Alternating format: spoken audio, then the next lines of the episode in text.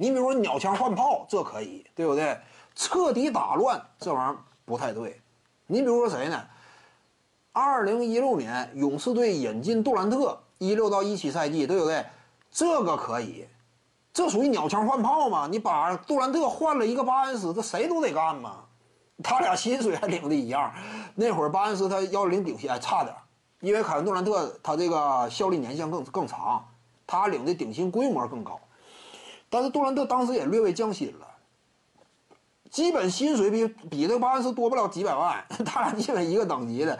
那你说你换不换的？你这种不需要考虑，毫无这个对于整体体系的剧烈改变，对不对？我直接鸟枪换炮。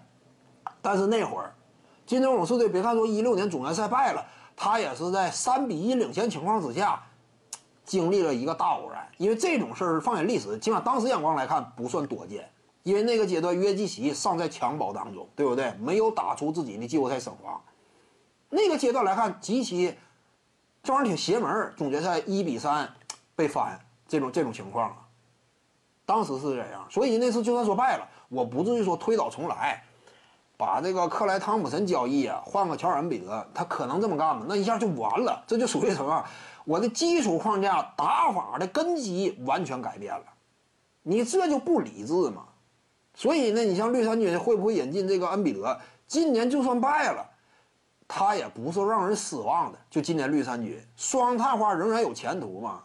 因此你说换恩比德这种级别的，你不动杰伦布朗试一试，估计费劲。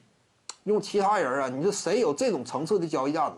但你一旦说交易呢，整体框架就变了。或者说你就算不动杰伦布朗，能够留住他，这也是一次剧烈调整。